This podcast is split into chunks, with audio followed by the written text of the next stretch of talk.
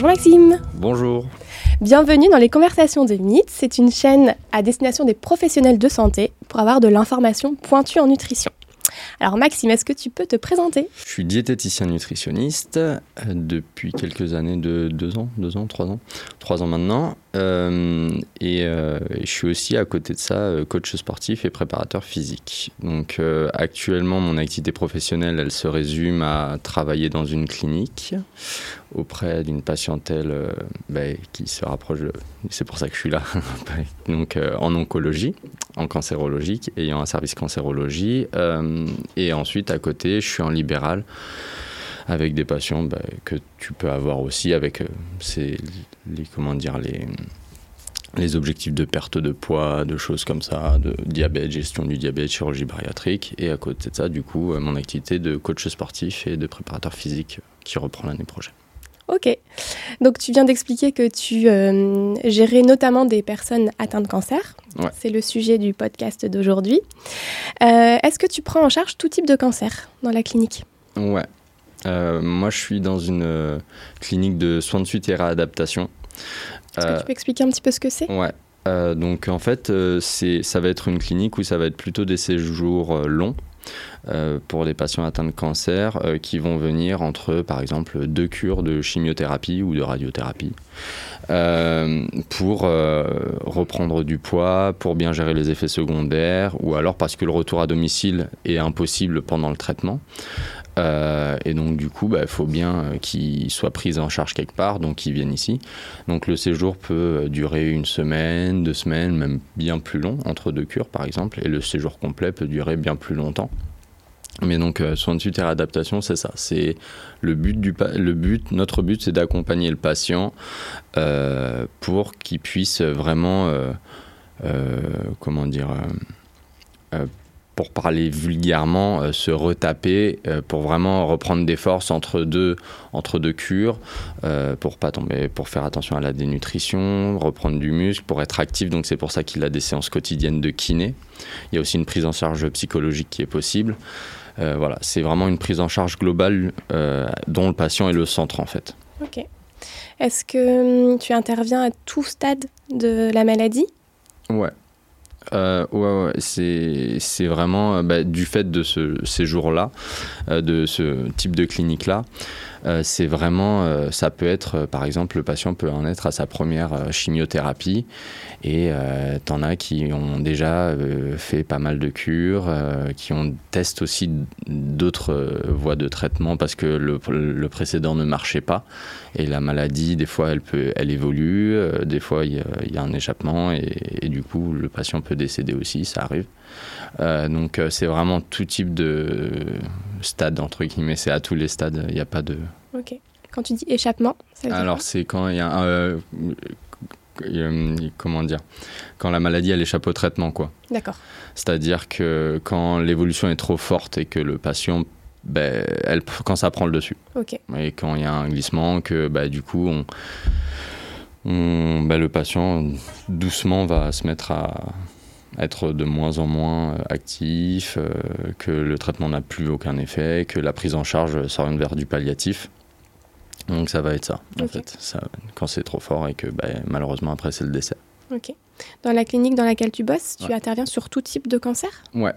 Donc du coup, moi, en, en tant que diététicien, euh, j'interviens sur tout type de cancer parce qu'après, les problématiques au niveau de la diététique vont se ressembler d'un cancer à un autre il y a des spécificités. Mais euh, par exemple, le, le truc sur lequel il faut être euh, genre euh, mais au taquet, ça va être la dénutrition. La dénutrition et même en milieu hospitalier, ceux qui travaillent en milieu hospitalier, dans tous les cas, même pas forcément en, oncologie, en gériatrie, auprès de personnes âgées, ça va être le BABA, la dénutrition aussi.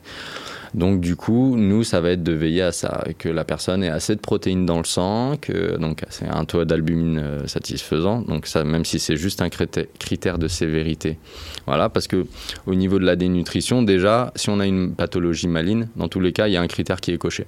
Donc on est à risque de dénutrition dans tous les cas. Ensuite, il faut voir s'il y a une perte de poids euh, d'un tel pourcentage depuis le début du diagnostic, depuis trois mois ou depuis six mois, un mois ou six mois. Donc en fait, mais dans tous les cas, à partir du moment où on a un cancer, on est à risque de dénutrition. Donc il faut faire super gaffe à ça parce que ça va jouer sur plein de trucs derrière. Euh, il y a une spirale de la dénutrition euh, qui est réversible dans un premier temps, mais si elle est trop avancée, ça va être très compliqué. Et donc les protéines, c'est pas seulement le muscle, même si le patient va okiner tous les jours et euh, pour entretenir sa masse musculaire, c'est très bien, mais quand on s'entraîne, c'est pas là où on progresse. C'est-à-dire on sollicite le muscle, on l'abîme, etc. Ça va être au repos. Et si au repos, on lui apporte pas de matière première pour euh, justement euh, fournir que le muscle se reconstruise plus fort, etc., ça va être compliqué. Et donc c'est pour ça que l'alimentation, c'est un soin à part entière dans la prise en charge du cancer. Tu vois, s'il n'y a pas assez de protéines, c'est même aussi au niveau du système immunitaire. Le patient va être plus à risque au niveau, de, au niveau des infections. Donc, pas la peine de. Enfin, tout le monde a compris que c'est pas souhaitable dans, dans, ce cas de figure-là. Le, le, principal point de vigilance pour toi en termes de prise en charge, c'est cette dénutrition. Ouais. Pour tout type de cancer. Pour tout type de cancer, ça va être la dénutrition. Ok. Alors, comment ça se passe? Est-ce qu'il y a des prises de sang qui sont faites super régulièrement? Automatiquement, dès l'arrivée du patient, il y a une biochimie, enfin une, une, une, prise de sang qui est faite et euh, dans lequel on a nous, en tant que diète qui va nous intéresser, pour la dénutrition, euh, ça va être l'albumine, l'albuminémie, la CRP. Donc CRP, c'est en fait euh, le, comment dire, c'est euh, la marqueur inflammatoire. Exactement, c'est le marqueur inflammatoire et donc du coup, bah, ça peut avoir un impact sur l'albuminémie. On peut avoir une albuminémie de 28 si on a une CRP qui est au plafond. Et ben en fait, il suffit de corriger un peu, ça fausse les données. Donc on corrige et ça peut augmenter ça peut augmenter en fait l'albuminémie. On appelle ça l'albuminémie corrigée. Après, l'albuminémie, euh, c'est un marqueur euh, qui va qui va avoir un sens de le prendre. Ça a un sens de le prendre une fois toutes les allez, trois semaines. D'accord. Après, si on veut vraiment avoir un, état, euh, un état un peu plus, un état des lieux, mais sur l'instant T plutôt rapproché, parce que bah, les prises en charge du patient nécessitent que vraiment on soit aux petits soins et qu'on le voit plusieurs fois par semaine, et eh ben on peut euh, dans certains cas demander la transthyrétine, donc la préalbumine en fait. Et, euh, et, donc euh, là, ça va être pareil, ça va être un truc, mais on ne le fait pas systématiquement la, la, la préalbumine. Ok. En termes de grammes de protéines par poids de corps, j'imagine que vous avez des références comme ça, vous, les besoins sont augmentés? Ouais, honnêtement déjà, à partir du moment où euh, le patient est atteint d'une pathologie, on est euh, vraiment à... Euh, comment dire Il y a un facteur inflammatoire qui fait qu'on, du coup, on on brûle plus de calories, le patient a besoin de plus de calories alors qu'il fait la même activité que, bah, par exemple, tu l'assois à côté de nous, euh, tu assois quelqu'un qui a un cancer à côté de nous, il va brûler plus de calories parce que la maladie nécessite plus de, d'énergie. quoi. Donc du coup, dans tous les cas, on va même pas euh, raisonner en mode de, oui, il faut qu'il ait tant de calories, etc. Dans un premier temps, c'est il faut qu'il mange le plus possible. D'accord. Donc après, tu peux évaluer, bien entendu, et tu dois évaluer les besoins énergétiques. Donc on va plus se trouver, par exemple, 35, 30 euh, à 35 kilocalories euh, par kilogramme de poids de corps. Mais, euh, mais après, en, grammage, alors je veux pas dire de bêtises, là, je veux pas.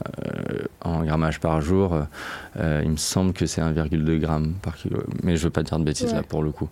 Je veux pas, je veux pas trop m'avancer. Mais ça. 1,5, mais je suis pas certaine. D'accord, bah, tu vois, je, là, pour le coup. En fait, le truc, c'est que même si tu as des recommandations comme ça, tu as ces recommandations-là et tu as le terrain. Oui. Tu vois. Donc tu as le terrain. Alors après, euh, ça va être très compliqué de, de, gérer ça en fonction des ingestats, etc. Et là, le plus gros du travail, ça va être justement d'évaluer les ingestats péros, enfin sur le terrain du patient, sachant qu'on n'est pas tout le temps avec lui. Comment tu fais? Tu, tu, passes, tu poses beaucoup de questions. et en fait, euh, la prise en charge diététique, euh, ça va commencer par euh, déjà tu te présentes bien entendu et on va faire une enquête alimentaire. La première, euh, la première consultation c'est ça, tu fais une enquête alimentaire sur les questions, bah, déjà tu vois le poids, tu te renseignes sur est-ce qu'il a perdu du poids, en combien de temps, est-ce que le poids qu'il a il est habituel ou pas.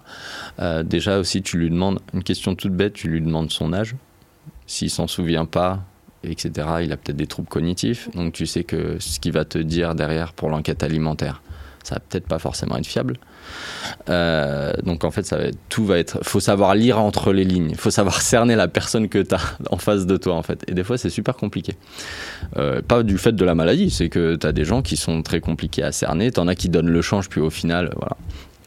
Et donc du coup, l'enquête alimentaire, c'est ça. On va poser plein de questions. On regarde la, dentition de la personne.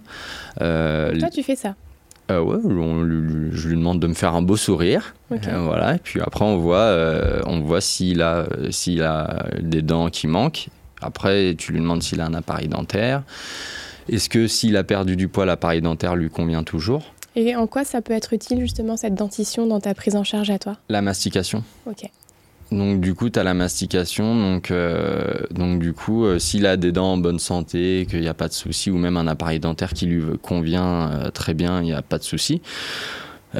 par contre, si il a des douleurs à la mastication, si comme il a perdu du poids, l'appareil dentaire ne lui convient plus, s'accroche pas bien, et eh ben là, il y a peut-être moyen de, de comment d'adapter la texture de ce qu'il mange à la clinique aussi. Euh, on va peut-être le passer en seulement une viande hachée, euh, ou alors tout haché, ou alors on va euh, exclure les, produits qui, peuvent être durs. On va éviter de lui donner des pommes. enfin, des choses comme ça, qui coulent de source en fait, mais, mais qu'il faut appliquer et qu'il faut voir. Donc après, une fois que tu as vu la la dentition, tu regardes aussi si cette personne est sujet aux fausses routes. Tu lui demandes ça. Si tu vois comment il boit, la vitesse à laquelle il mange, euh, est-ce qu'il boit et que quand il boit il tousse ou des choses, tu le fais boire pendant l'entretien, tiens, tenez, buvez. En fait, tu analyses tout. Dès que tu rentres dans la chambre, tu analyses tout. tu analyses ce qu'il y a sur ses, ce qu'il y a sur ses, euh, comment dire, son placard, enfin sa table de nuit, tu analyses peut-être tu, ce qu'il y a, tu ouvres le placard, tu trouves une raison pour ouvrir le placard pour voir s'il n'y a pas des petits gâteaux qui traînent, des choses comme ça. Tu t'analyses tout. Et ensuite, derrière, tu lui demandes comment il mange chez lui. Tu de voir euh, d'où il part, si tu veux, quelles ont été leurs habitudes, quelle a été la relation qu'il avait avec la nourriture avant, euh, avant d'être malade ou d'être ici, en fait, tout simplement? Quelle relation? J'ai eu des patients où tu as des patients où moi, j'aime pas les légumes. Et ça, c'est pas négociable. Et oui, mais le patient n'aime pas les légumes, il est constipé, machin, donc euh, ben, ça peut jouer un rôle aussi s'il commence à être constipé et c'est un peu relou. Il y a des traitements, ça veut dire que des traitements doivent être un peu plus, euh, les traitements de la constipation doivent être un peu plus importants. Faut pas lui, que ça soit trop important pour pas qu'il ait de diarrhée, des choses comme ça. Enfin, ça va plus être ça en fait. Euh, donc il faut savoir lire entre les lignes parce qu'après derrière tu vas voir si le patient était structuré au niveau de son alimentation. À moi petit déjeuner j'avais l'habitude de manger ça, ça, ça. Le déjeuner je mangeais à telle heure et généralement tu avais entrée, féculent, machin. Là, ça veut dire qu'il a déjà une relation avec la nourriture où il s'occupait de ce qu'il mangeait. Mm. Et à côté de ça, j'ai déjà eu des patients euh, qui avaient euh, zéro plaisir à manger, même avant. C'est-à-dire, euh, moi, j'en avais un qui avait une sonde nasogastrique. Donc, c'est de la nutrition artificielle. Et il voulait absolument garder cette sonde nasogastrique. C'est-à-dire que, alors que des fois on se bat justement pour la mettre en place pour euh, des patients qui en ont besoin, ah etc., lui voulait absolument la garder. Euh, et, on lui disait, mais là, il y a de la place, vous avez de la place, vous pouvez manger. Ça se voit, et en plus, il était plutôt bien, etc. Et physiologiquement, il n'aurait pas mangé avec plaisir. Ça, c'est sûr. Et ça, c'est un autre point. Ça, il y a un point où l'alimentation, c'est un soin, il faut qu'il le comprenne, et des fois, il faut. Voilà. Mais. Euh, il, pouvait manger il dit non, non, non, je veux la garder jusqu'à temps que je fasse tant de kilos, etc., etc. Sa femme était pareille et que j'avais fait l'entretien avec sa femme et, ce patient. Et il me parlait, oh mais nous, le budget course, euh, c'est 50 euh, balles à tout, à tout casser pour nous deux et tout. et donc là, c'est compliqué de mettre en place quelque chose et de faire comprendre que l'alimentation, c'est un soin. Et tu sais que la prise en charge, elle va être chaude. Et c'est toute la difficulté de la chose et c'est ça qui est aussi super euh, passionnant, c'est qu'on est tous différents et même si tu as la même pathologie, euh, tu vas avoir deux patients différents. Et il va falloir apprendre à les connaître et euh, c'est ça qui est cool aussi. Ok. Combien de temps ça dure alors le premier rendez-vous, enfin la première consulte? Ça dépend. 30 minutes c'est le temps standard. Quand les réponses, c'est du tac au tac, mais c'est pas genre un questionnaire tac tac, c'est si on parle sous forme mm. de discussion, 30 minutes, etc quand la patiente ou le patient a des euh, troubles cognitifs, là j'ai eu un patient tu vois, cette semaine où j'ai fait des troubles cognitifs, euh, plus plus, où je sentais que, tu vois, je posais, ça c'est aussi un truc, donc tu poses la question avec des mots différents, la même question. Et tu as deux réponses différentes. Tu fais bon, allez, ce qu'il me dit, c'est pas fiable du tout. donc tu essayes quand même de gratter un peu, mais tu vois, là, à tout péter, ça dure 15 minutes pour le coup, parce que tu sais que ce que tu as, c'est pas fiable et ça sert à rien de lui prendre plus de temps. Euh. Et tu refais une consulte avec un membre de la famille dans ces cas-là? Ouais, tu peux appeler les dents. Je suis moins fan de ça tu... parce que déjà, je, suis moins fan d'appeler la personne aidante euh, du de... parce que bah, je préfère qu'elle soit là plutôt qu'un mhm. questionnaire au téléphone. Mais oui, euh, quand on me dit oui, bah, la famille passe par exemple le, dans, passe dans l'après-midi bah, c'est toujours mieux d'aller voir, euh, mhm. d'aller voir, euh, d'aller faire le truc avec la famille. Après, avec la famille, ça peut être compliqué aussi parce que tu es avec des patients qui ont un cancer, la famille, les proches sont touchés, bien entendu. Et donc, du coup, c'est cool quand la personne euh, pondère ce que le patient dit parce que le patient, des fois, se sent obligé de nous faire plaisir avec la réponse. Il croit qu'il y a un jugement derrière. Mhm. Alors, c'est pas le cas en fait.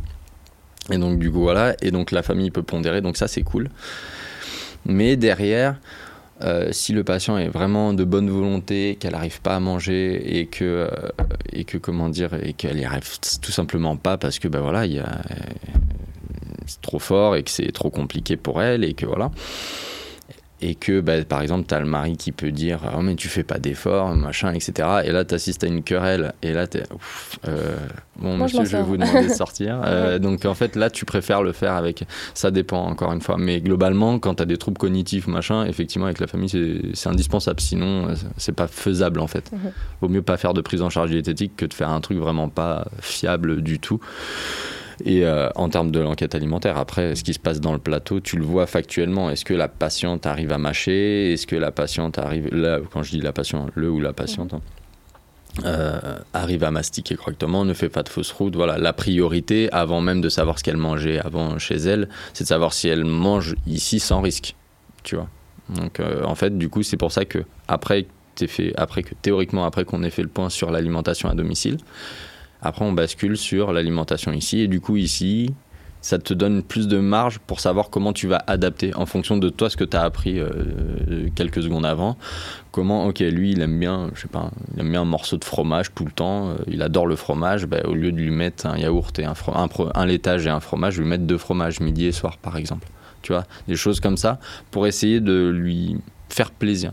Mhm. Enfin, matcher le plaisir et le besoin.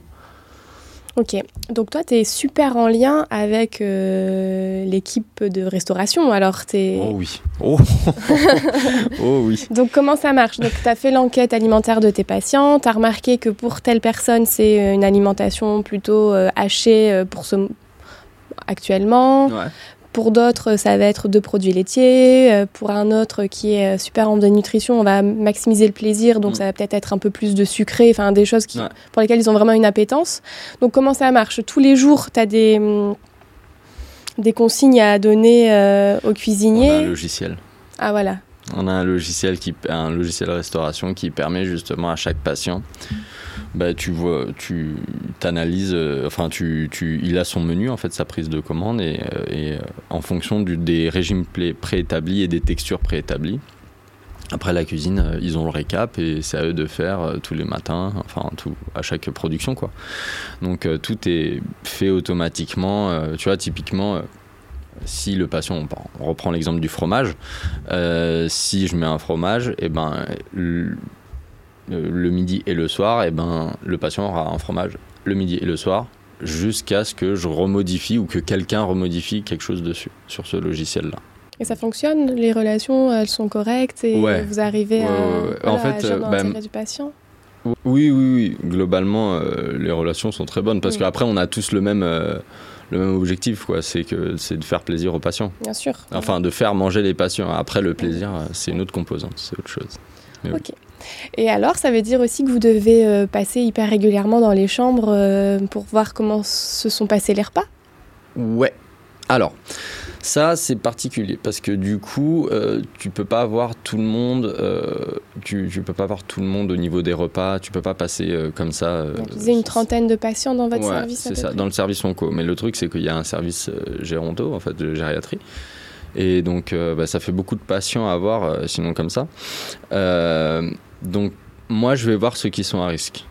C'est-à-dire que, tu vois, les personnes. J'avais une suspicion de fausse route pour cette patiente-là. Euh, là, je lui amène le plateau euh, et je vais, je vais, comment dire, je vais lui donner à manger. Ah ouais. Je vois, enfin, je lui donne pas, mais je vois comment, quand je lui donne le plateau, je m'assois un peu à côté d'elle et euh, je vois euh, typiquement des trucs bêtes, mais si elle a des problèmes, si son cancer peut atteindre euh, sa motricité, etc., c'est de la sensibilité, les choses comme ça. Et ben, du coup, tu vas voir, est-ce qu'elle arrive à ouvrir un yaourt ouvrir sa compote. C'est bête, mais Mhm. du coup, c'est des calories en moins. Donc, du coup, en fait, c'est tout ça qu'il faut voir, en fait. Et est-ce qu'elle mange vite J'avais une suspicion, en fait, d'une personne qui mangeait super vite, et du coup, ça engendrait les fausses routes. Ça, c'est les patients à risque, que tu appelles à risque. Il y a deux choses. Soit je mets une feuille d'ingesta, où en fait, euh, pour vraiment quantifier ce qu'ils ont mangé, comme je peux pas passer tout le temps, les personnes qui, qui débarrassent, et ben à chaque fois elles regardent, euh, ok, il a mangé deux tiers de son entrée. En fait, tu as des cases, deux tiers de l'entrée, elles cochent. Et donc moi, le, le lendemain, quand je regarde, je vois euh, la quantité de ce qu'il a ingéré, si tu veux. Euh, donc ça, c'est une manière de voir. Ou alors, effectivement, bah, trouble cognitif, il dit je mange ci, je mange ça. Et tu vas voir après, tu vas voir vraiment dans la chambre, tu vois que le plateau est pas touché. Ok, donc en fait, ça nécessite quand même un suivi quotidien. euh, Ça dépend des patients. Il y en a, euh, comme ça va être des séjours plutôt longs, euh, et ben du coup, et que l'état est plutôt stable, on peut ne pas les voir pendant une semaine, même une semaine et demie, parce que ben on peut déjà, on n'est que deux pour un- une- toute une clinique. Il n'y a pas que le service onco.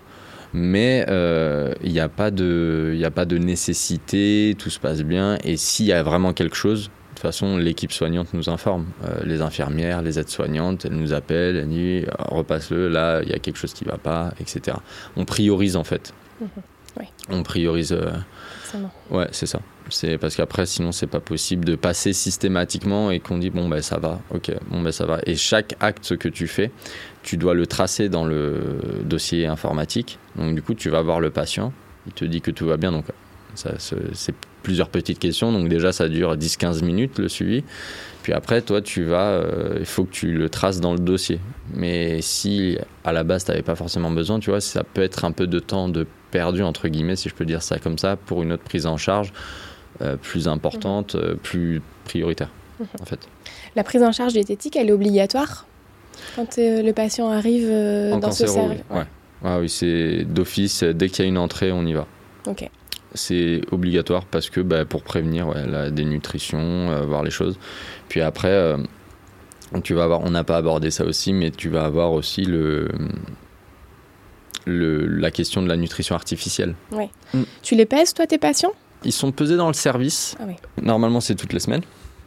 Après, si le patient peut se lever, nous, dans notre bureau, on a une, une balance à impédance métrie.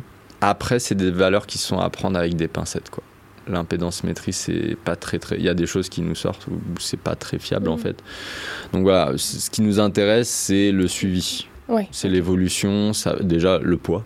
Déjà, c'est la priorité, je veux dire. euh, si euh, le patient a, perdu, a pris du poids, euh, que ce soit du muscle ou de la graisse, il a pris du poids, c'est toujours bien. Si c'est de la graisse, dans tous les cas, ça fait des réserves au cas où il aura un peu moins faim un jour et qu'il traverse une période d'anorexie.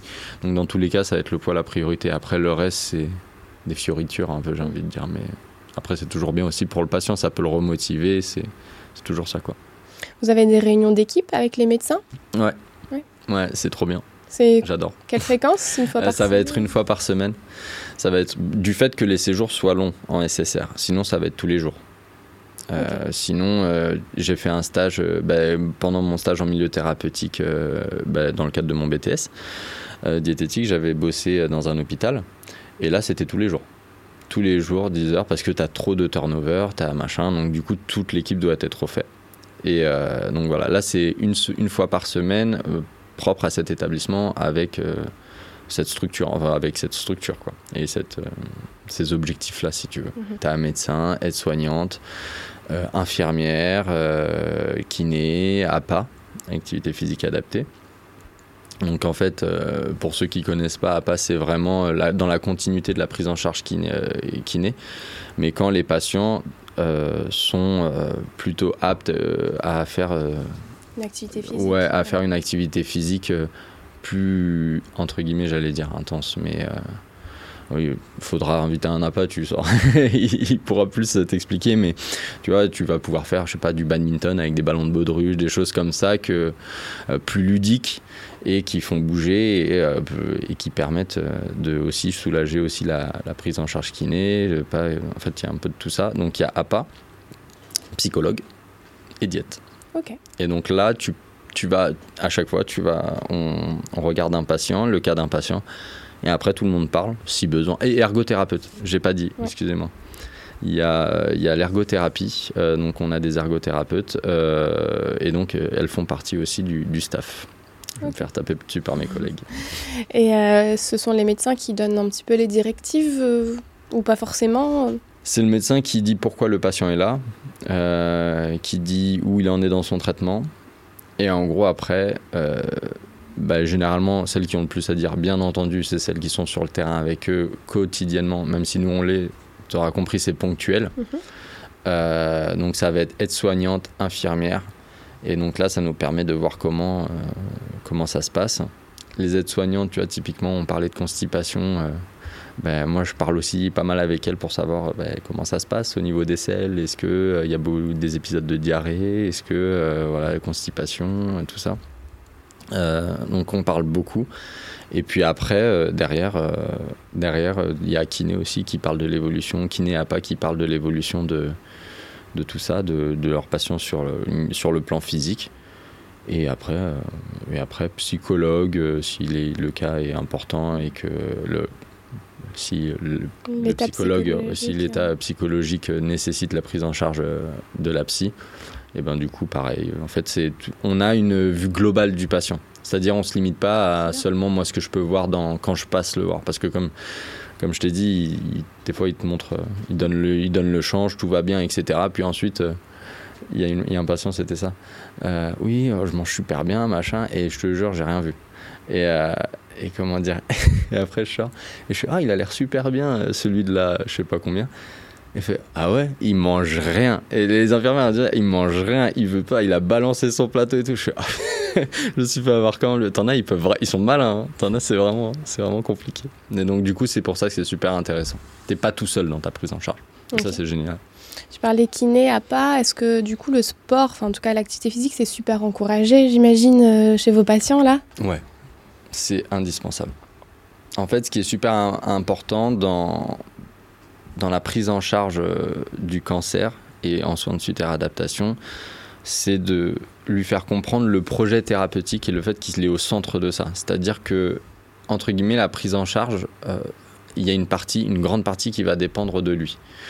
C'est-à-dire que le patient n'a rien à faire dans une clinique de soins de suite et réadaptation, s'il peut aller au kiné, qui n'y va pas, s'il peut manger mais qui préfère euh, sortir euh, ou euh, faire amener des plats, etc., et qui mange rien, et encore des plats à risque au niveau microbiologique aussi, enfin au niveau hygiène, c'est chaud, tu vois. Donc si vraiment il n'y met pas du sien, il n'a rien à faire là et à un moment donné, euh, ben voilà quoi, c'est la prise en charge, elle n'est pas possible. L'activité physique est primordiale. L'activité physique dans la prise en charge contre le cancer est primordiale. Ça va prévenir énormément de choses. Euh, ça a un impact sur le pronostic, ça a un impact sur le risque de rechute s'il y a rémission. Euh, donc c'est super important et c'est pour ça que on insiste beaucoup dessus. Et derrière, si l'activité physique est prise en charge et super et primordiale, ça veut dire que derrière, faut refaire le plein. Donc l'alimentation, par effet de cause, bien entendu, est primordiale aussi. D'accord? Donc euh, elle n'est pas juste primordiale du fait des dépenses énergétiques de l'activité physique, il y a plein d'autres choses, bien entendu. Mais c'est super important et il faut que le patient comprenne ça. Il n'est pas ici euh, pour se laisser porter. Il est au centre du truc, il faut qu'il soit actif, il faut qu'il le comprenne faut qu'il comprenne que l'alimentation, c'est un soin à part entière, que même si ça lui plaît pas, malheureusement, on lui demande pas de prendre du plaisir. Et c'est ça qui est dur aussi à dire en tant que diète. Moi, j'ai eu du mal au début euh, à, faire comprendre ça, surtout que tu as des patients qui ont des idées très arrêtées, etc. J'ai eu du mal à, le dire, à le dire de manière sèche parfois. Vous dire, là, maintenant, je vous demande pas de prendre du plaisir. Euh, qu'on soit d'accord. Il y a ce que vous avez envie, il y a ce que vous avez besoin. Euh, si vous voulez continuer, machin, etc. Après, tu parles de la dénutrition et quitte à aller dans les détails, de lui dire euh, les risques qu'il encourt si derrière il passe dans une nutrition artificielle, euh, les choses comme ça. Et donc, du coup, voilà, c'est super important de faire comprendre ça. En fait, c'est une synergie de tout ça. Si l'activité physique, en plus, du coup, c'est l'impact psychologique qui est super important parce qu'en plus, c'est des gymnases. Il n'est pas tout seul quand il fait de l'activité physique. Donc, tu sais, on rencontre des gens on a une super équipe. Donc du coup, euh, tu sais, il y a le côté social de la chose, tu vois, qui est super importante pour un patient que s'il était tout seul dans sa chambre. Donc en fait, c'est tout ça qui est super important. Ok. Vous avez des patients qui ne sont pas en capacité d'en faire? Ah, Alors, il y a des patients qui ne sont pas en capacité d'en faire, d'en faire. Dans ces cas-là, ça va être prise en charge en chambre. Ou alors quand il est vraiment trop fatigué, on le laisse tranquille parce que là, faut, là, il peut rien faire. ce serait contre-productif. Exactement, ouais. Ok. Ça marche. Euh, ben, c'est super intéressant, euh, franchement. je suis en train d'apprendre plein de choses, moi aussi. Euh, comment la chimio et la radiothérapie, ça affecte l'appétit chez, chez les patients qui sont atteints de cancer? Alors, ça dépend du type de chimio, ça dépend de plein de choses. après, globalement, ce, ce, qui va, ce qui va ressortir le plus, ça va être quand les patients vivent mal les effets secondaires, parce que tu as des chimios plus fortes que d'autres, euh, ça va être nausée, vomissement, diarrhée plus plus. Tu vas aussi avoir euh, un xérostomie, un assèchement buccal, en fait. Donc du coup, euh, bah, c'est super compliqué de, de faire manger euh, quelqu'un qui a une bouche sèche et de lui faire manger, je sais pas, du riz par exemple. Tu vois, quand il y a du riz, c'est compliqué. Enfin, quand je dis riz, ça peut être autre chose, mais dans tous les cas, euh, ça peut être quoi d'autre? Ça peut être des aftes. Enfin, tout ce qui est infection buccale, faut faut faire super gaffe en fait à, à, la bouche des patients. C'est quand même le premier endroit par lequel passent les aliments, tu vois. Donc tu as ça.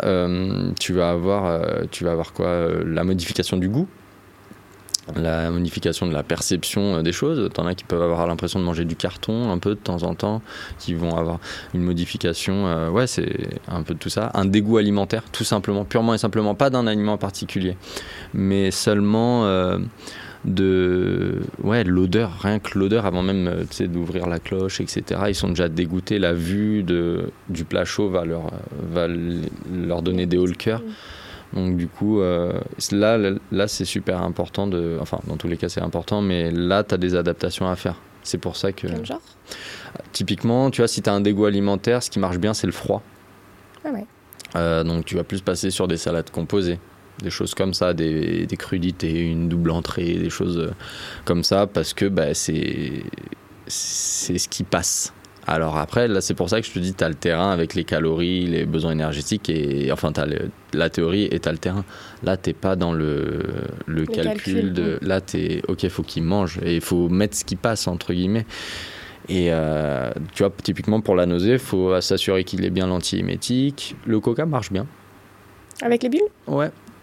alors, tu, tu, ça dépend lesquels. T'en as qui. Tu vois, si tu as des mucites, des, des infections au niveau buccal, euh, le coca avec les bulles, déjà coca, voilà, moyen, mais alors tout ce qui est avec les bulles, c'est compliqué, tu vois.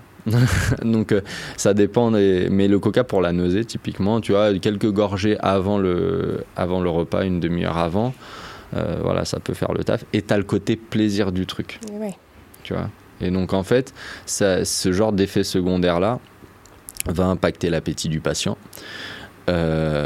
donc du coup là, dans un premier temps, tu dis qu'est-ce qui vous fait envie? La première question, c'est ça qu'est-ce qui vous fait envie? S'il n'y a rien qui passe, qu'est-ce qui vous fait envie? Et là, ensuite, tu vas mettre en place toute une cascade de trucs. Euh, euh, de, au niveau de tous les composants du menu, tu essayes de voir ce qui peut passer, ce qui peut pas passer, pourquoi, etc. Et tu ajoutes des collations alors aussi? Ouais. Ouais, ouais c'est, ils en ont une. Ils en ont une. Après, euh, après encore une fois, tu as des choses qui sont inhérentes au fonctionnement de la structure. Quand tu sais, euh, la cuisine, euh, bah, du coup, euh, va, par exemple, le dîner va être assez tôt. Donc, faut pas que la collation soit trop rapprochée du dîner. Donc là, pour le coup, c'est compliqué au niveau de la prise des suppléments aussi.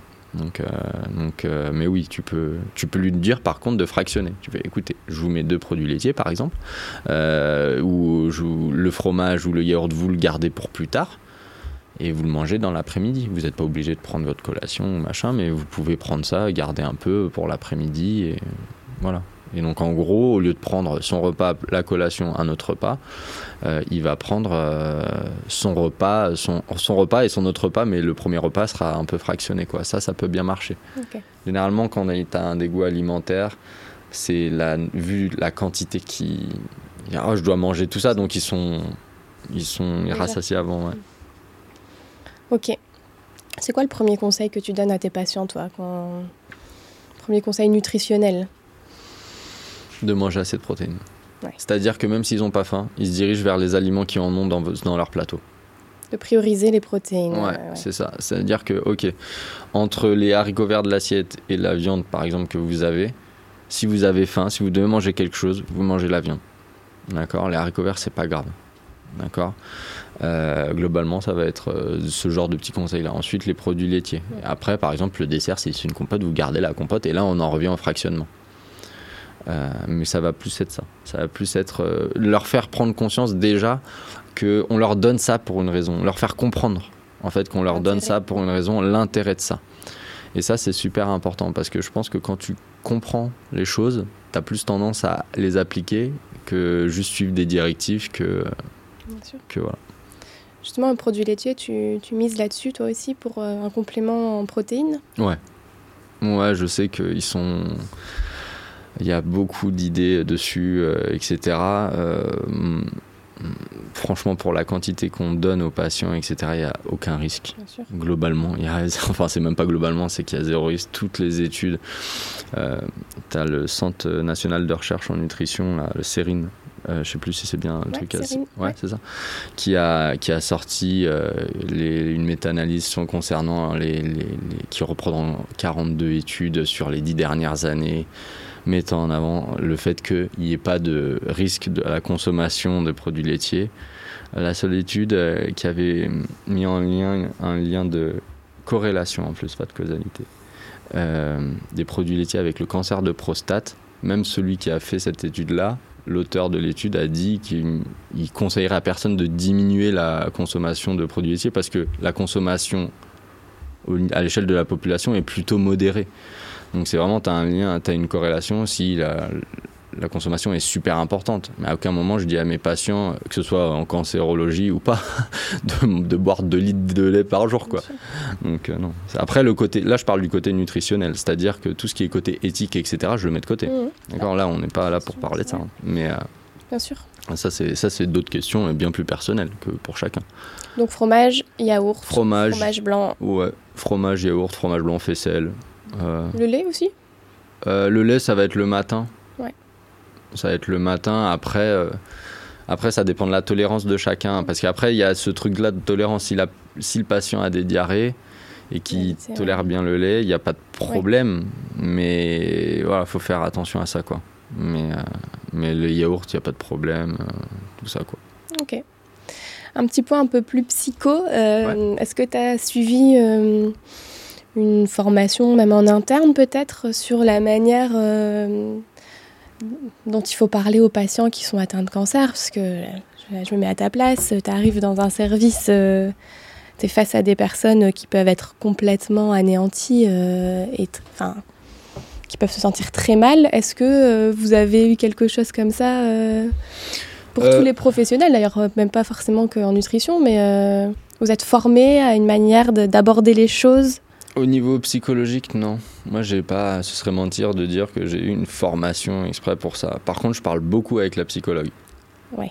Je parle beaucoup avec. Euh, dès qu'il y a un patient qui. Euh, où je me dis, oula, là, il y a autre chose. C'est-à-dire que, tu vois, on parlait de la, relation avec la nutrition, enfin, dans le bilan nutritionnel, sur l'enquête alimentaire avant, enfin, le, ce, qui se passe, euh, ce qui se passait à la maison.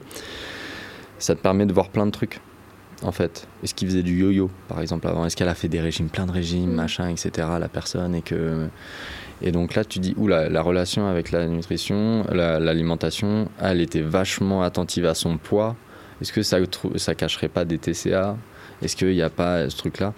Donc là, effectivement, je dis, je laisse la porte ouverte aux patients avec une prise en charge psychologique. C'est là, en fait, où la frontière entre la diète et la, et la, psy, elle est, elle est floue. Et il s'agit, moi, c'est, moi, je suis pas psychologue. J'ai une très bonne capacité d'écoute, je pense. Je suis plutôt euh, quelqu'un d'empathique. Euh. donc ça, de ce côté-là, il n'y a pas de problème. Après, quand tu sois, ça commence à devenir beaucoup trop profond et que tu es là, tu vas, ah mais là, j'ai juste pas les outils. Et donc en fait, euh, tu mets en, si le patient n'a pas déjà entendu parler qu'il y avait une psychologue, par exemple, dans la clinique, tu vas dire mais vous, avez déjà vu une psychologue au cours? Ah non machin mais ça pourrait me faire du bien. En fait là tu plantes, juste une graine. Et puis ensuite derrière quand tu sors de l'entretien tu dis au médecin euh, est-ce que vous avez prescrit une prise en charge psychologique? Ou alors tu vas, voir, tu vas voir directement la psychologue tu fais mais ça ça serait pas mal. Et du coup elle me fait bah, vas-y présente-moi un peu. Et donc du coup il y a une super communication qui se fait quoi. Et donc euh, bah, c'est cool c'est super cool parce qu'encore une fois, on est sur la prise en charge globale. C'est ça, ouais. On a ce qu'on voit et ce qu'on sait.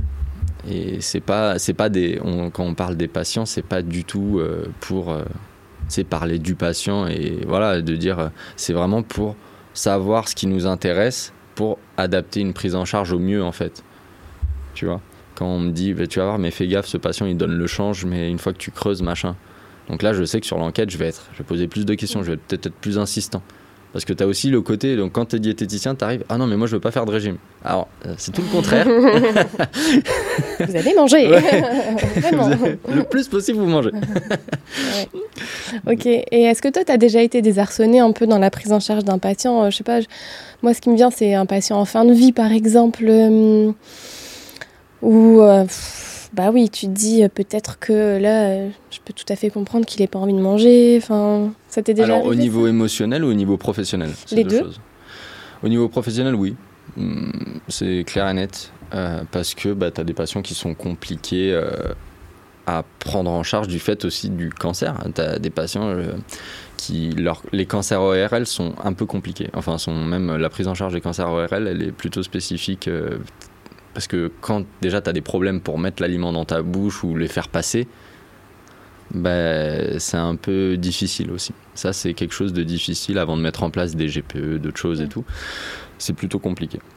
Donc, euh, et puis après, tu en apprends tous les jours aussi. Tu as, ce qu'on a appris en cours, tu as ce qu'on a et tout. Mais en fait, tu as des cas tellement spécifiques des fois. Tu es là et tu fais, je sais pas quoi faire en fait.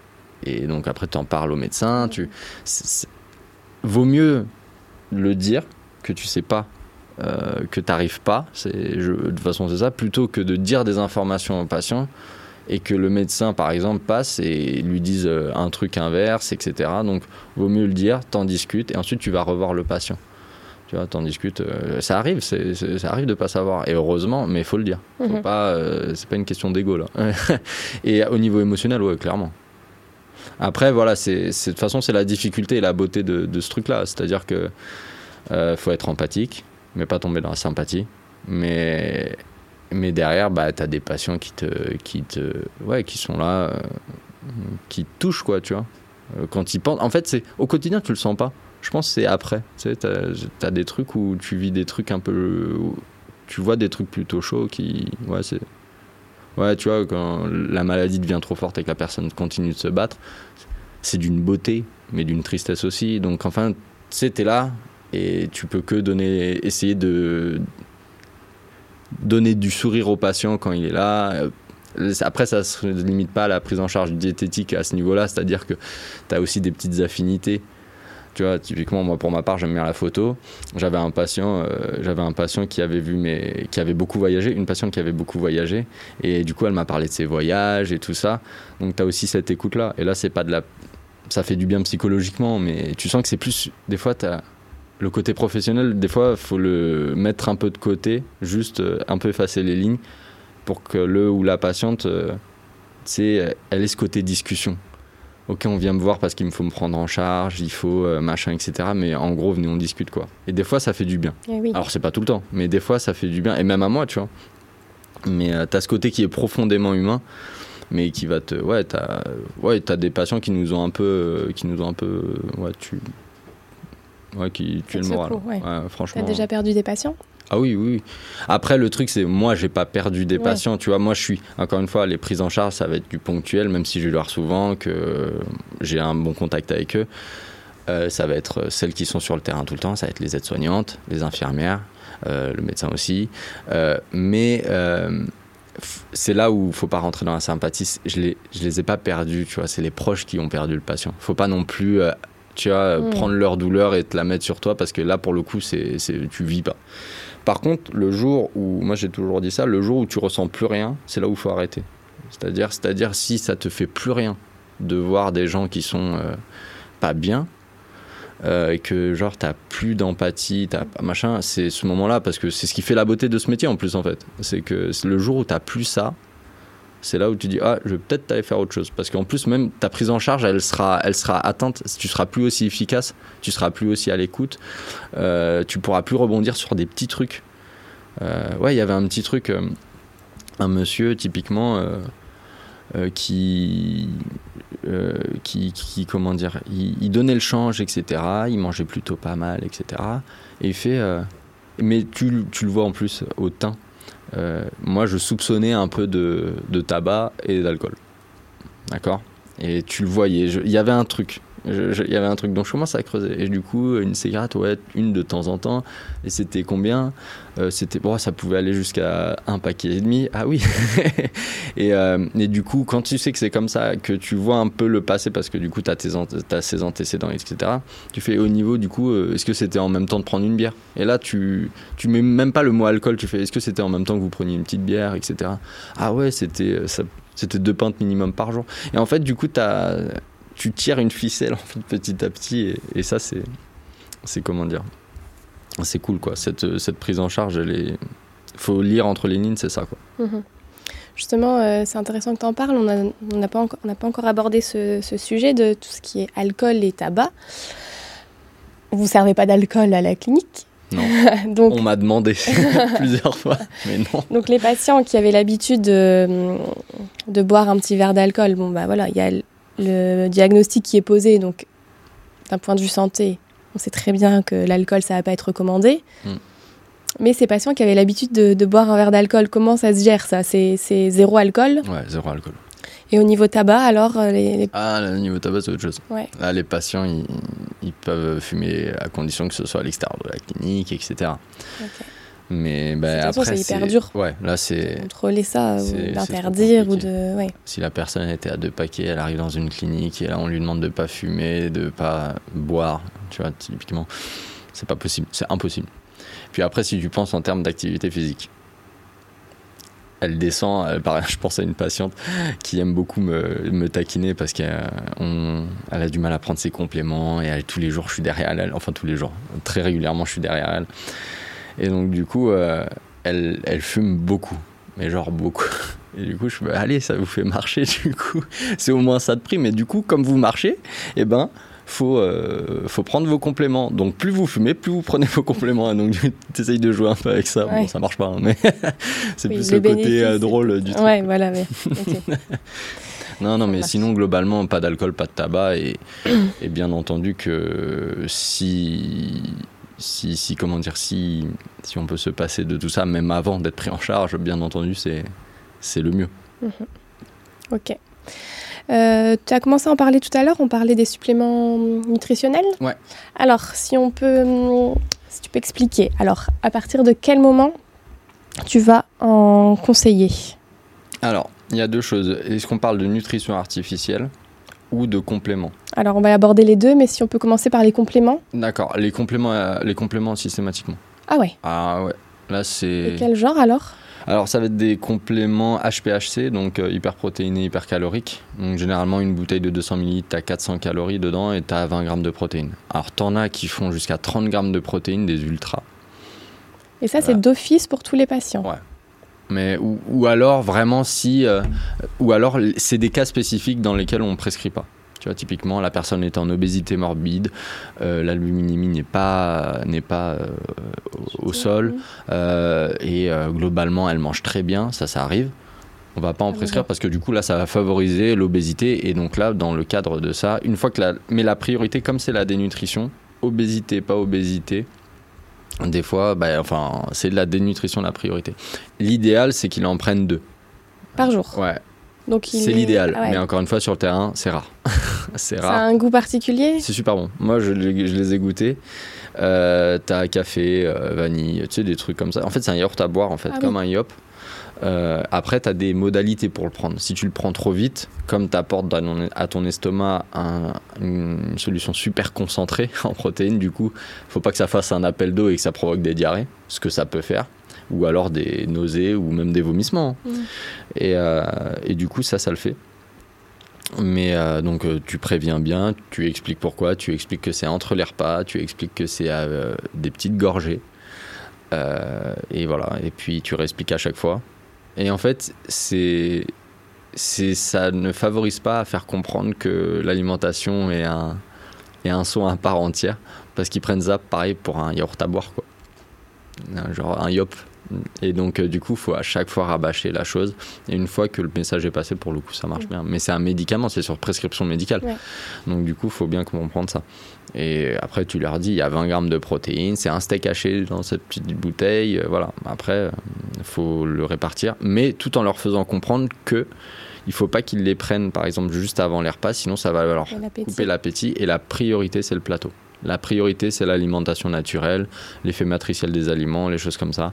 Et euh, euh, tout ce qui est vitamines que tu n'auras pas autant ou pas en, en bonne forme. Euh, là, tout est synthétique. En fait, tout est synthétisé en labo leur, dans leur truc là. Mhm. Donc, c'est super au niveau protéines. Et il faut le prendre comme ça, mais rien ne remplace l'alimentation naturelle. Ok. Donc tu as parlé de celui-là, il y en a d'autres? Euh, Alors il y a le HPHC, il y a le jus de fruits. C'est sous forme de jus de fruits. Euh, enfin, c'est comme un sirop, comme en plus c'est riche en protéines, c'est vraiment sirupeux un peu. Donc, les patients qui adorent le sucré, ils l'adorent généralement. Et donc, il y a combien de grammes de protéines 8 grammes. 8 grammes, ok. Alors là, si je dis pas de bêtises, tu as 300 calories et 8 grammes. Dans un verre de. Dans, un, dans, un, dans une bouteille, dans la même 200 millilitres. Donc, tu as 8 grammes et ouais, 300 calories, si je dis pas de bêtises. Ouais. Et ensuite, tu as le diabétique, donc le HPHC, pareil, mais G+, ça s'appelle. Enfin là, c'est la, gamme Clinutrène, donc de Nestlé, mais euh, qu'on a à la clinique. Et donc, euh, du coup, tu as le G+, pour diabétique avec des, euh, les glucides à, index glycémique bas pour pas perturber le diabète. Donc ça, parce que ça aussi, ça peut être un facteur, oui, un, un diabétique qui a un cancer ça joue aussi sur l'alimentation. Les jus de fruits, ça marche bien, surtout, et c'est à double, ça, tu peux avoir un double bénéfice. C'est-à-dire que si le patient en plus a du mal à s'hydrater, tu dis, bah, si vous voulez, je vous mets un sirop. On fait, ah, sirop, pourquoi pas, etc. Comme j'aime pas l'eau plate, et tu sais, les modifications du goût. L'eau plate, tu peux avoir un goût super bizarre. Donc du coup, euh, donc, du coup bah, tu prends la bouteille, tu mets le sirop, vous aimez bien, il goûte, il aime bien, elle fait bon, et là t'expliques. Bon, en fait c'est du sirop, mais dedans c'est super bon pour vous parce que vous avez. là tu, tu, t'expliques un peu tout ça. Et sinon ta crème dessert sous forme de crème dessert enrichie, voilà. Donc euh, c'est 185 calories et euh, tu as 11 grammes de protéines dedans. Et euh, ça, ça marche bien. ça marche bien pour les patients qui ont, par exemple euh, qui ont du mal à avaler du chaud, euh, qui ont une, qui, comment dire, les mucites, etc. C'est froid en fait. Ah tu vois. Ça c'est pas euh, obligatoire. Tu le mets pas à chaque fois ça. En fait, tu choisis la forme. Tu vois, c'est possible que tu vois, as un patient là que cette semaine j'ai passé en en en bic, donc bouillon yaourt compote, parce qu'il a un cancer de la sphère orale. Et, et comment dire, et rien ne passe. Mais genre, euh, au niveau solide, euh, déjà, il est en texture mixée et rien ne passe. En fait, il n'arrive pas, il, arrive pas. La seule chose qui passe, ça va être les, euh, les crèmes dessert. Et donc, les crèmes dessert, bah, du coup, ok, donc je vous mets juste un bouillon pour quand même avoir, pour quand même avoir quelque chose. Ouais, c'est ça. le yaourt, parce que du coup, c'est pareil, c'est froid. La compote, ça passe aussi et la crème dessert et là la crème dessert as des bons il mange bien quoi. Il la, il la prend deux fois. Et du coup à côté même si ça doit pas se substituer à un repas euh, les bouteilles à boire. Donc en fait, tu fais comprendre que la crème dessert, c'est le repas, et les bouteilles à boire, c'est à côté, et tout ça. Donc euh, c'est compliqué. À partir de quand tu décides de les passer en nutrition orale alors tes patients?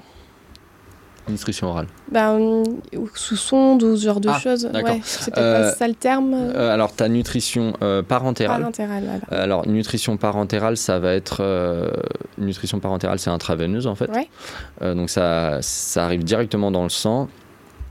ça va être pour les choses. On va éviter de le mettre trop longtemps quand même. parce que c'est à risque d'infection.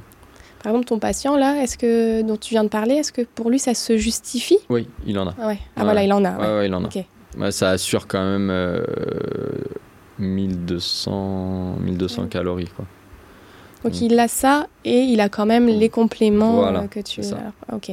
Donc, euh, donc du coup, ça, c'est oui, ça, c'est un cas particulier, particulièrement euh, approprié là pour le coup. Euh, après, voilà, donc déjà, c'est un risque d'infection parce que ben, ça, la chambre peut s'infecter et en plus, ben, le système digestif est totalement en repos. Et donc c'est pour ça qu'avant d'être en parentéral, théoriquement, ta première option, ça doit être la nutrition entérale. Donc du coup, c'est pour ça que euh, entérale, donc tu déposes euh, le bol, euh, tu déposes le, complément dans le, le système digestif en fait. Donc tu digères quelque chose. Donc c'est pour ça que tu as la sonde nasogastrique, mais tu vas aussi avoir la GPE, la gastrostomie euh, percutanée endoscopique, où en fait c'est un peu pareil, tu mets la sonde, mais tu as un trou qui relie à ton estomac et, dans lequel en fait c'est versé directement dans l'estomac ou alors un peu après dans le duodénum. Mais... Ok, et ces patients-là n'ont que ce moyen-là de se nourrir? Ou est-ce qu'ils peuvent quand même... C'est quand c'est du long terme c'est quand c'est vraiment là c'est moyen long terme et euh, que euh, c'est un minimum. Et après tu vois en fonction de son état si ça passe il continue de manger. Après il faut faire attention aussi à l'heure à laquelle tu mets ce, ce, genre de complément parce que si tu le mets par exemple toute la nuit il arrive au petit déjeuner il a pas faim. Donc, donc faut voir aussi l'heure tu vois et tu, décides, tu décides, vous décidez en équipe de passer les patients sur ce mode-là à partir d'un certain poids, quand tu vois que le poids baisse trop, euh, que leur IMC est ouais, c'est ça. En fait, c'est une concordance de tout ça. Tu vois, c'est pas forcément que l'IMC. Le plaisir à manger aussi. Ouais, c'est ça. C'est, tu vois, typiquement pour la personne qui a la sonde nasogastrique, je voyais que ça. Et encore, euh, aurais pu même, on aurait même pu mettre une une gastrostomie parce que c'est moins visible. Ce qui gêne les patients pour la, la sonde nasogastrique, c'est que ben, généralement, tu as ce côté de déjà se voir eux-mêmes avec une sonde mhm. et en plus que les autres les voient avec, c'est particulier. Ce qui est toujours favorisé, comme tu disais, c'est la nourriture. Euh, voilà. C'est la nourriture euh, naturelle, donc péros. Euh, c'est vraiment ce que tu peux manger le plus naturellement du monde par la bouche parce que ben, du coup, as des, la digestion commence aussi dans la bouche. Donc en fait, faire fonctionner un maximum tout ça. quoi. Euh, on va changer un petit peu de thématique. Là, on va parler un petit peu de, de tous les mythes qu'on peut voir euh, circuler au niveau de la nutrition et du cancer. Alors moi, j'en ai un qui me vient en tête. Euh, parfois, j'ai déjà lu que quand on a un cancer, il faut éviter de manger du sucre, puisque le sucre, ça va nourrir les cellules cancéreuses et ça va faire aggraver la maladie. Moi, je moi, je pense qu'il faut qu'on arrête avec tout ça. c'est dit. Euh, j'ai remarqué un truc, et là, pour le coup, euh, que ce soit dans le sport comme dans l'alimentation, le sport, je suis quand même dedans depuis un peu plus longtemps, même beaucoup plus longtemps. Euh, à chaque fois, tu as des sujets de mode qui vont s'essouffler, en fait, petit à petit. Et à un moment donné, c'était oui, il faut pas prendre des féculents le soir, ça fait grossir. Ça commence petit à petit, je l'entends de moins en moins auprès de mes patients en libéral. Voir que notre métier, euh, ça porte ses fruits quand même, à force de répéter. c'est ça.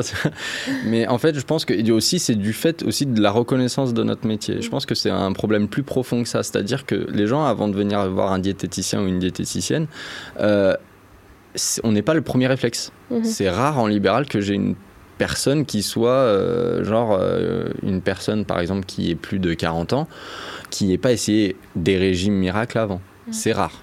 Enfin, c'est pas la majorité, quoi, en tout cas. Euh, donc, je pense qu'en fait, les mythes, c'est ça, comme tout le monde s'informe euh, sur Internet, etc.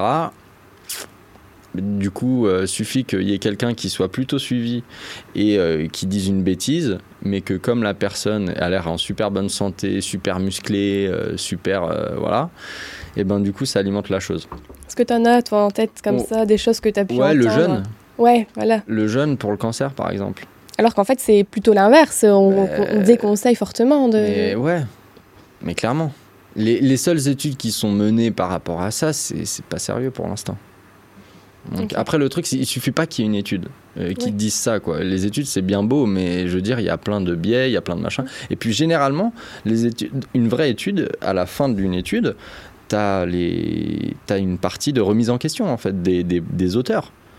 Euh, par exemple, quand je te parlais du produit laitier, là, c'était... Euh, euh, par rapport au cancer de la prostate, etc. Le, le, le, le comment dire, l'auteur lui-même de cette étude-là disait arrêtez pas de manger des produits laitiers à l'aune de juste de, des résultats de mon étude, c'est pas vrai. Et ce qui est génial dans ces articles-là, c'est que derrière ils te, met, ils te mettent pas la référence de l'étude. Mm.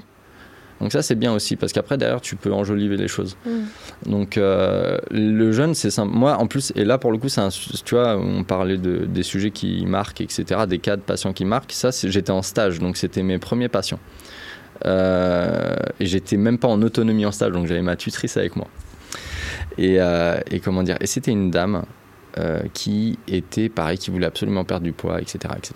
Elle était allée voir un ostéopathe qui était aussi naturopathe. Donc, je ne mets pas en défaut les naturopathes et les ostéopathes. Le but, c'est pas du tout ça. Là, je parle de cette personne-là précisément. Mais là, je ça m'a trop choqué. Euh, voilà. Et il lui a donné un régime. Donc ça, c'était une patiente euh, malade. Ouais, ouais, elle avait là, elle avait, elle avait le, elle avait le, elle avait un cancer, euh, mauvais pronostic. Et, mais elle nous a dit que l'année dernière, elle est allée voir l'ostéopathe qui lui avait fait un régime, du coup, pour qu'elle perde du poids, etc. Euh, elle nous montre le truc. C'est aberrant. ouais. Même moi en tant que stagiaire, pour se regarder. et, ouais. et donc en fait, le truc, c'est qu'elle a perdu 20 kilos en deux mois. Ouf. Elle a perdu 20 kilos en deux mois. Et derrière, quelques mois après, elle a été diagnostiquée, euh, il y a eu le cancer. Donc en aucun cas je dis que c'est le régime qui ah lui a fait prendre le cancer. En aucun cas, et ça se mm. trouve la perte de poids, et c'est même vraiment ça, euh, la perte de poids aussi flagrante, le cancer est responsable aussi, d'accord? Mais le truc, c'est que, en gros, tu commences un marathon avec euh, les batteries vides, mm. en fait. Ouais. Et là, le pronostic, ça, ça ne l'aide pas du tout. Donc, euh, moi, je veux bien les effets. Les... J'aime bien ces sujets-là parce que ça, donne, ça ouvre des vraies questions. Tu vois? Ça, c'est génial parce que du coup, tu as les chercheurs qui s'y mettent, tu as des études qui se font, etc. Donc, je trouve ça génial. Ça permet d'ouvrir les débats. Par contre, les partis pris me gonflent tu vois? Ah oui, mais les jeunes, euh, c'est le secret, machin, etc. Ça, en fait, les partis pris comme ça, ça me gonfle. Il y en a, euh, c'est juste, tu vois, le gluten, c'est pareil. Mm. On a 20% de la population française qui ont arrêté à un moment donné de manger du gluten. Il n'y a qu'un seul pourcent de la population qui peuvent mourir en en prenant. Tu vois? Mais derrière, ce genre de sujet, ça permet de, aux personnes qui sont atteintes de maladies cœliaques de faire leurs courses dans des hypermarchés, ce qui n'était pas possible. Donc en fait, les idées reçues, c'est ça. Le jeûne, voilà. Donc le jeûne, c'est un truc que j'ai entendu. Et le gluten aussi? Euh, gluten, euh, pas trop à l'étage euh, cancéro. C'est plus des. On a un étage aussi où on est, où tu vas avoir des accidentés de la voie publique, des choses comme ça, des prothèses de genoux, des trucs de réduc. Et donc là, tu vas avoir des personnes qui vont avoir des idées bien plus arrêtées sur l'alimentation, et euh, donc oui, le gluten, tout ça. Euh, oui, moi je mange pas de gluten, mais madame, hier vous avez eu des pâtes. Ouais, mais j'aime bien les pâtes. Oh, moi ça va alors. donc du coup, donc du coup ça va être ça. Mais euh, ouais, les idées reçues, produits laitiers aussi. Ah, les produits laitiers, j'en ai eu quand même pas mal. Tu te renseignes où toi pour avoir des informations sourcées et fiables? Serine et PubMed. après, du fait de, de comment dire de l'expérience que j'ai eue au Canada quand j'ai après que j'ai fait ma licence TAPS, je suis parti un peu au Canada euh, avoir mon diplôme en sciences de l'activité physique. On a eu euh, un cours qui jamais je pensais que que ça allait autant m'apporter de méthodologie de la recherche. Donc on nous, on nous apprenait justement à, euh, ok, on vous dit que c'est une étude, votre étude c'est quoi? Il y a combien de sujets? C'est quoi les biais? Comment lire une étude, etc. Donc du coup, euh, voilà, PubMed à condition de savoir euh, lire une étude et, enfin lire, euh, savoir interpréter et prendre ça avec des pincettes quoi. Mhm. Donc en fait, toujours avoir une demi-mesure. Et puis en plus, on est, enfin je veux dire, avec tout ce qui est végétarien, vegan, etc. Franchement, euh, les diètes, en ce moment, il, y a, il, y a, beaucoup de sujets sur lesquels euh, c'est touchy, j'ai l'impression, tu mm. vois. Donc, euh, donc, faut faire gaffe, en fait. Faut pas faire gaffe à tout. Mm-hmm. Ok, on arrive là vers la fin de, de, de l'entretien. moi, ce qui me m'interpelle un petit peu, parce que bah, moi, j'ai des patients en libéral, j'ai jamais eu de patients en rémission. Ouais. Et du coup, ça m'interpelle un petit peu parce que comment ça marche? Vous avez donc vos patients qui sont à la clinique, dans ton cas précis, mais qui peuvent être à l'hôpital, ou voilà. Ils ont toute leur prise en charge diététique à ce moment-là. Mhm. Euh, jusqu'où ils sont suivis finalement avec vous? Quand ils sortent Alors jusqu'au retour à domicile. Jusqu'au retour à domicile, ça ne veut pas dire à ce moment-là qu'ils sont en rémission encore? Non, mais mm. tu peux en avoir en rémission qui partent parce qu'ils sont en rémission, qu'ils n'ont plus besoin de traitement, qu'ils peuvent retourner à domicile, etc. Il y en a qui retournent à domicile pour une hospitalisation à domicile. Ouais. Ou il y en a qui peuvent partir, par exemple, en EHPAD. D'accord? Et, du coup, on leur remet des conseils. Ouais. Et on peut que leur conseiller d'aller voir un diététicien, une diététicienne ou un diététicien. En libéral à ce moment-là. En fait, c'est le problème de, de ce truc-là, c'est qu'on n'est pas encore remboursé par la sécurité sociale. Qu'on, en fait, il y a tout ça, quoi. Mais oui, euh, bah oui, du coup, en libéral. Et... Mais vous, vous insistez à ce moment-là. Ouais, vraiment, Dans, quand vous lâchez, entre guillemets, vos patients, enfin, quand ils sortent de, de chez vous, après, ça dépend légal. Hein. Je veux dire, quelqu'un, une patiente qui a 80 ans, qui a un cancer, machin, etc. Voilà, ça dépend le sujet. Hein. Mais euh, mais il y en a qui ont, sont vraiment demandeurs, qui en plus de, de quand ils ont eu le cancer, euh, se sont rendus compte en fait qu'ils mangeaient mal et qui veulent faire des efforts. Donc en fait, tu as une prise en charge par rapport à ça. Et donc en fait, le rôle de ça, c'est de la prise en charge, c'est de leur mettre le pied à l'étrier parce qu'ils n'ont rien à faire une fois qu'ils sont à la clinique. Ils ont une structure au niveau des repas, tout est géré pour eux. Après, ce qui est dur, c'est de revenir à domicile. Donc, c'est l'accompagnement. Et si la personne est volontaire, effectivement, là, il faut, faut, mettre l'accent dessus, que c'est important, que machin, etc. Ouais. Et une personne euh, en rémission qui veut perdre du poids ça c'est super. Euh, c'est comment dire, c'est pas super compliqué, mais c'est euh, c'est touchy. C'est touchy. Ouais. touchy. Qu'est-ce que tu dis toi en tant que diète Tu as une patiente ou un patient qui vient super motivé, voilà. Et on peut le comprendre. Je suis passée par des moments hyper compliqués. Euh, voilà, j'ai mangé, j'ai pris du poids, je suis plus bien dans ma peau. Là, je commence à aller mieux. Euh, aidez-moi. je vraiment, j'ai besoin de vous. je veux perdre 10 kilos là. Euh, bah, déjà, faut, ça, dépend, ça dépend de plein de choses, mais globalement, il faut voir si c'est une rémission totale, euh, d'où il part, quel, quel, a été son vécu au niveau de la maladie. Et puis, encore une fois, faut assurer un apport en protéines suffisant et ensuite tu vas jouer en fait sur la quantité de glucides euh, bah, par rapport aux féculents et les produits transformés enfin les grignotages etc en fait tu vas veiller à tu fais une prix tu fais une perte de poids plutôt standard mais plus suivie.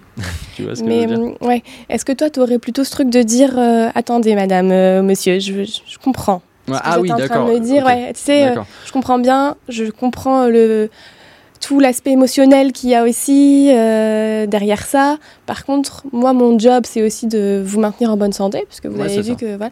Donc, la perte de poids, ok, mais je vous, je vous, préviens, enfin, ça va être une perte de poids super progressive. Est-ce que toi, tu le gérerais ah, En fait, déjà, la première chose que je demande, ça m'est jamais arrivé en libéral, par contre, d'avoir un patient qui est venu me voir euh, comme ça. Mais par contre, la première chose que je demanderais, c'est euh, quel est votre poids idéal? Si la personne te dit 20 kilos en moins et tu lui demandes pourquoi, parce que c'est mon poids de jeune fille, etc., tu vas le calmer. Mm. Mais, euh, mais oui, c'est vraiment en fait dans l'approche, tu dis bon, les pertes de poids comme vous voyez sur les pubs, etc., etc., c'est pas possible là.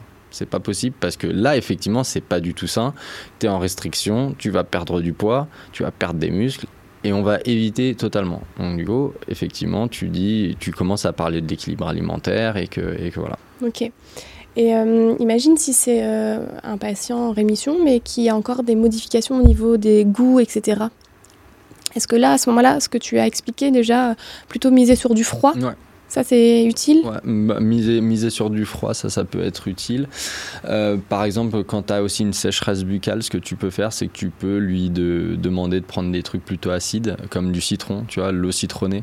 C'est plutôt pas mal parce que ça va stimuler la production de salive. Rajouter un peu de rajouter un peu de sauce, ça coule de source, tu vois, dans les dans les plats, des petites choses comme ça. Ça peut faciliter un peu. Ok. si la patiente, voilà, non, les risques de fausse route, c'est rare qu'ils viennent en libéral, mais le cas échéant, L'eau gazeuse, ça marche bien parce que ça va stimuler les, muscles pour la déglutition et ça limite un peu les fausses routes. Mais ça, pour le coup, en libéral, je pense pas. Est-ce que toi, tu demanderais une, sa dernière prise de sang, par exemple Ouais. Ah oui. Et tu ferais attention direct à l'albumine, la CRP Ah oui, là, ce serait, ce serait systématique. Prise, euh, prise de sang et prise de sang et CRP, albuminémie et puis euh, peut-être même glycémie aussi. Glycémie, cholestérol, tout ça, tu regarderais Ouais, alors après le cholestérol, ce serait euh, ce, dans tous les cas tu regardes, mais là c'est pas forcément dans le cadre du cancer quoi. Ouais. Ok. Et euh, si tu te rends compte que ton patient en un mois il a perdu 4 kilos, ouais. là il y a quand même. Oui voilà c'est ça. Là c'est. voilà pour, euh, pour les personnes âgées, par exemple, tu, mais qui vont pas chez les diététiciens, on recommande une fois par mois pour avoir euh, un ordre d'idée. Mais globalement, une personne euh, plutôt jeune, enfin quand je dis jeune, euh, tu sais, ça va jusqu'à 70, 70 ans, euh, qui... qui Il va content, hein. les gens qui écoutent. comment dire, bah là tu vas dire une fois toutes les semaines ou toutes les deux semaines, tu vois. Après, encore une fois, ça dépend du rapport qu'ils ont avec leur poids. Si tu leur dis, quelqu'un qui a déjà du mal, qui veut perdre du poids, regardez votre poids toutes les semaines, tu vois. Donc en fait, c'est vachement sur la sensibilité par rapport à ça. Ok. Ça marche. Dans 5 ans, tu te vois encore. Euh, oh. c'est trop difficile ah comme question pour un baroudeur, ça. Ah ouais. Euh, euh, oui, est-ce que je me vois encore diététicien? Oui. Est-ce que je me vois encore coach sportif, etc. Oui, moi je, je, suis trop bien au contact des patients, j'adore ça. Je... Il y a... Ouais, c'est trop bien. Donc je me vois faire quelque chose avec les gens. J'adore ça. Après, est-ce que je me vois dans la même structure, etc. Et dans mon cabinet? Je sais pas, honnêtement, je sais pas. Bon, euh, donne-nous ton Insta et ton Facebook, comme ça Donc, on ouais, c'est ML Wellness. on le mettra en ressources, ouais. Merci, c'est gentil. Merci beaucoup, Maxime, pour ben, euh, cette, cette, interview. J'ai beaucoup appris, moi aussi à titre personnel. Donc, euh, j'espère que, je suis sûre que d'autres personnes vont aussi beaucoup en retirer. Ben, je suis trop content. Merci, de m'avoir invité.